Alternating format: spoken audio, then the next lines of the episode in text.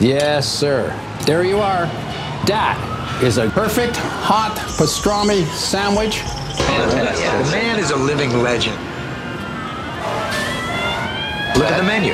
At this very delicatessen, they named the sandwich after him. Midi sur TSF Jazz. Aujourd'hui, côte, ou les paupiètes, ou le civet de lapin.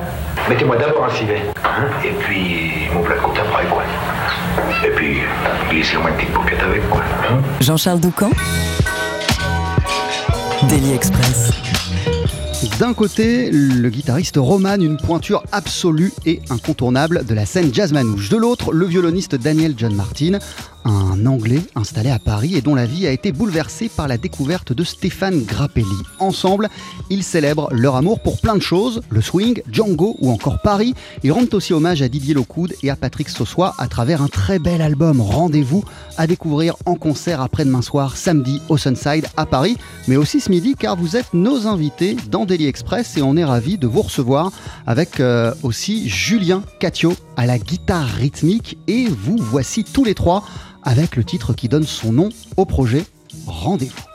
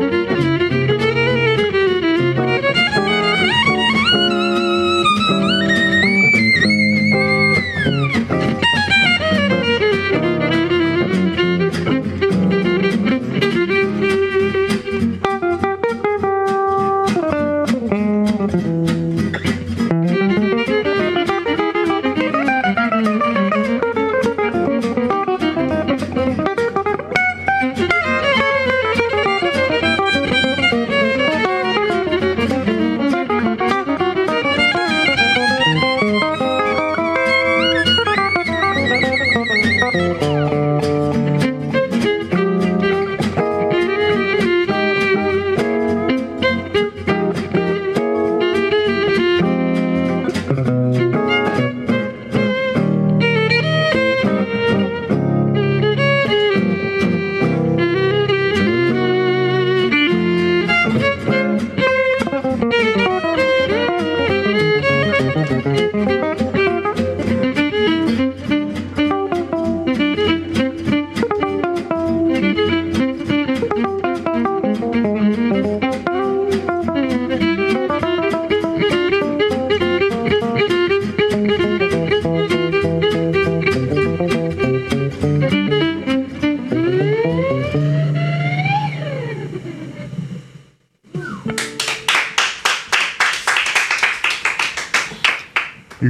guitariste Roman, le violoniste Daniel John Martin et euh, Julien Catio à la guitare rythmique. Mille merci messieurs pour ce premier morceau. Il y en aura euh, un deuxième dans une petite quinzaine de minutes. Mais avant, on va prendre le temps euh, de discuter de votre nouvel album qui s'appelle Rendez-vous. Prenez place.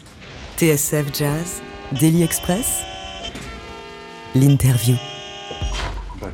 Voilà, vous pouvez vous installer, les micros sont d'ores et déjà ouverts, on est en direct, c'est l'émission, donc on vous attend messieurs. Roman, Daniel, bonjour, merci d'être avec nous déjà. Bonjour. Bonjour Roman. Bonjour, bonjour. Comment ça va? Super. Qu'est-ce qu'on vient d'écouter, euh, Daniel John Martin? Euh, Rendez-vous, le titre euh, au- du nom de l'album. Alors, à l'exception euh, d'une composition euh, de Didier Lockwood et d'une autre de Django, Daniel, vous signez tous les morceaux euh, de cette euh, En compagnie album, de Roman. Voilà. En compagnie de Roman. Qu'est-ce qui vous a donné envie euh, de donner rendez-vous à Roman en studio pour graver Eh ce projet? bien, Roman est un, ami de longue date. euh, Très longue date. Très longue date, oui. On a, on a joué il y a très longtemps ensemble euh, Sur un bateau. Sur un bateau. Euh, suite à quoi nous nous étions un peu perdus de, vue et puis on s'est retrouvés quand j'avais un projet de, de quatuor à cordes. Et j'avais invité Roman à venir faire les guitares sur euh, sur Nuage. D'ailleurs, on a, on a mis ce titre pour euh, faire la liaison euh, sur le disque. Voilà, Le titre qui clôt euh, l'album, d'ailleurs vous pouvez peut-être Voilà. nous en dire quelques, quelques mots de cette version de Nuage un peu particulière qui est à la fin du disque. Euh, que dire c'est- c'est- C'était euh, peu après que Stéphane euh, soit parti, j'ai écrit un, un arrangement de quatuor à cordes il y a, il y a quoi, il y a 20 ans Ah oui, plus que ça, même, je crois bien. Euh, Je sais plus, ouais. euh, et, et voilà, c'était un peu un hommage à, à mon mentor. euh, Je, n'oserais pas dire ami parce que nous en étions pas là, mais euh, malgré tout, je sais pas, c'était quelqu'un euh, euh, auquel j'étais assez attaché. Quand il allait à Londres, à chaque fois qu'il partait à Londres, il m'envoyait toujours une carte postale.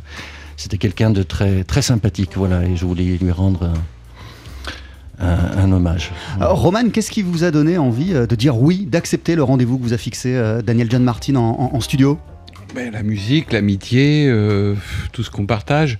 Et dans la musique, il y a- il y, a des choses qui sont importantes. La musique elle-même, évidemment. Mais l'amitié entre les gens est très, très importante pour moi, en tous les cas. Je ne saurais pas euh, jouer avec des gens que j'aime pas.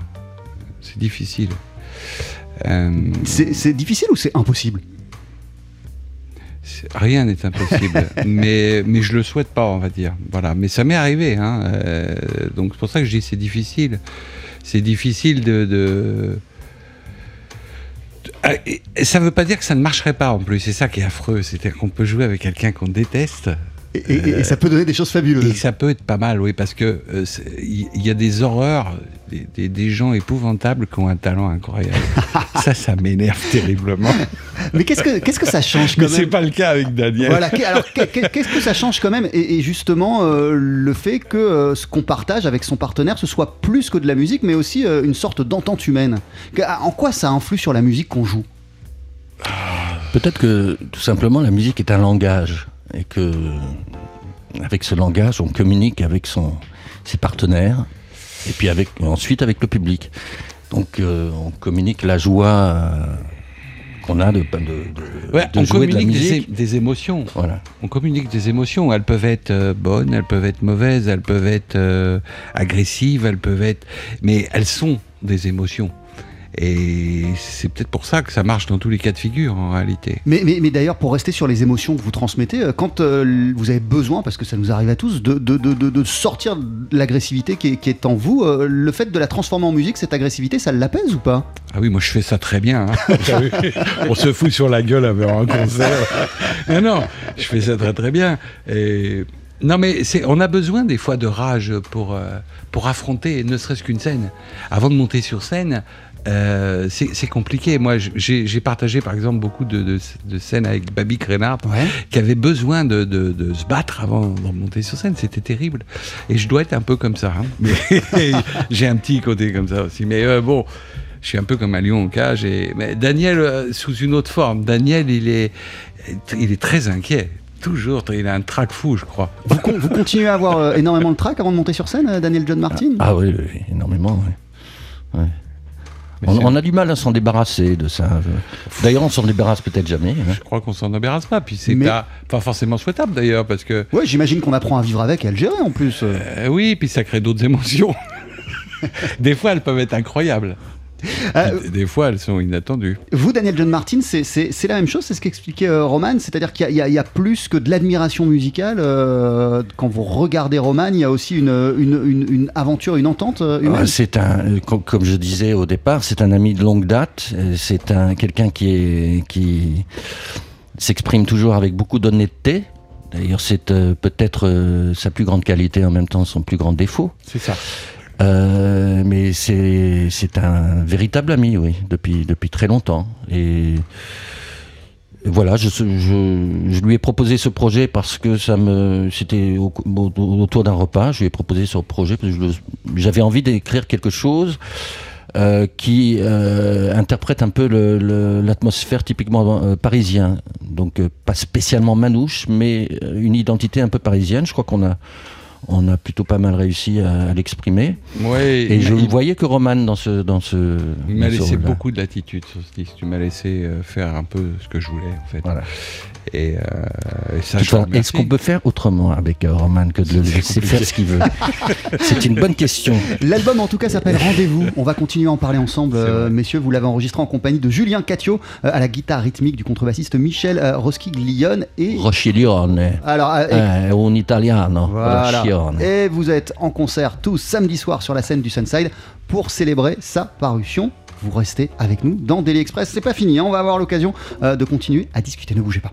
12h-13h, Daily Express sur TSF Jazz. Aujourd'hui, moule marinière, foie gras, caviar, cuisses de grenouille frites ou alors tarte au poireau. Jean-Charles Doucan. Venez-t'en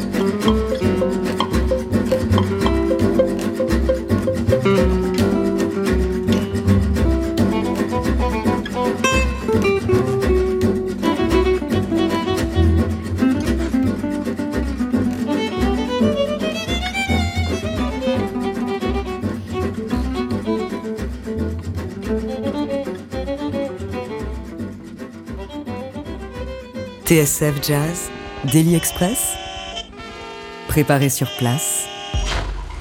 Avec toujours à notre table, le guitariste Roman, le violoniste Daniel John Martin. Vous êtes en concert après-demain soir au Sunside et vous allez célébrer la sortie euh, de Rendez-vous, album que vous avez euh, enregistré ensemble avec euh, Julien Catio à la guitare rythmique qui est également présent à nos côtés et qu'on va entendre sur notre scène d'ici 6 minutes pour un titre en direct des studios et Michel Rochiglione à la contrebasse. On est comment sur, sur la prononciation? On, y est presque, on y est presque. Que, que vient-on vient d'écouter Daniel John Martin? Eh, eh bien, euh, euh, un, très beau morceau de, Didier qui s'intitule Martinique.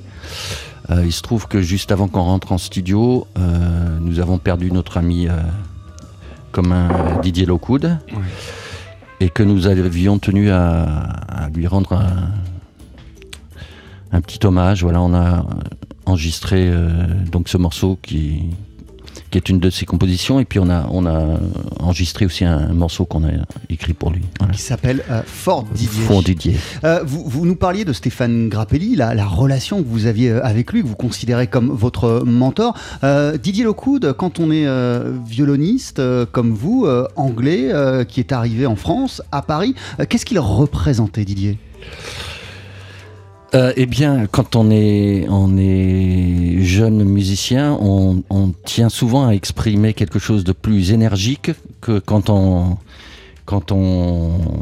passe à un âge plus, avancé. Et Didier représentait à ce moment-là une forme de, musique qu'on appelait le, jazz fusion et qui était un mélange de rock et de jazz, qui était une musique très très énergique et qui nous faisait euh, rêver. Donc euh, j'avais approché Didier, j'étais devenu un de ses, élèves. Il avait trois élèves à l'époque. Euh, il s'intéressait pas encore à, l'éducation comme euh, il s'y est intéressé par la suite. Et puis voilà, de par cette relation d'élève à maître, j'ai j'ai pu apprécier son travail. Euh, vous, Roman, parmi euh, vos nombreux points communs avec euh, Didier Locoud, il y avait cet accent mis sur l'éducation, la pédagogie, l'importance de la transmission du savoir que vous avez. Qu'est-ce qui, qu'est-ce qui fait que c'est à ce point central dans votre démarche à vous et, à quel point ça pouvait occuper vos discussions quand vous vous retrouviez avec, avec Didier Locoud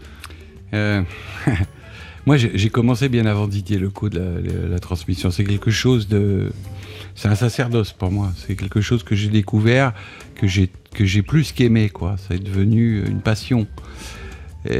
parce que je me posais moi-même des millions de questions. Quand vous, vous avez commencé, vous vous posiez des questions et, vous auriez aimé qu'on vous donne des réponses Mais en fait, j'avais les réponses auprès de mes élèves. C'est-à-dire que c'était un, formidable euh, laboratoire.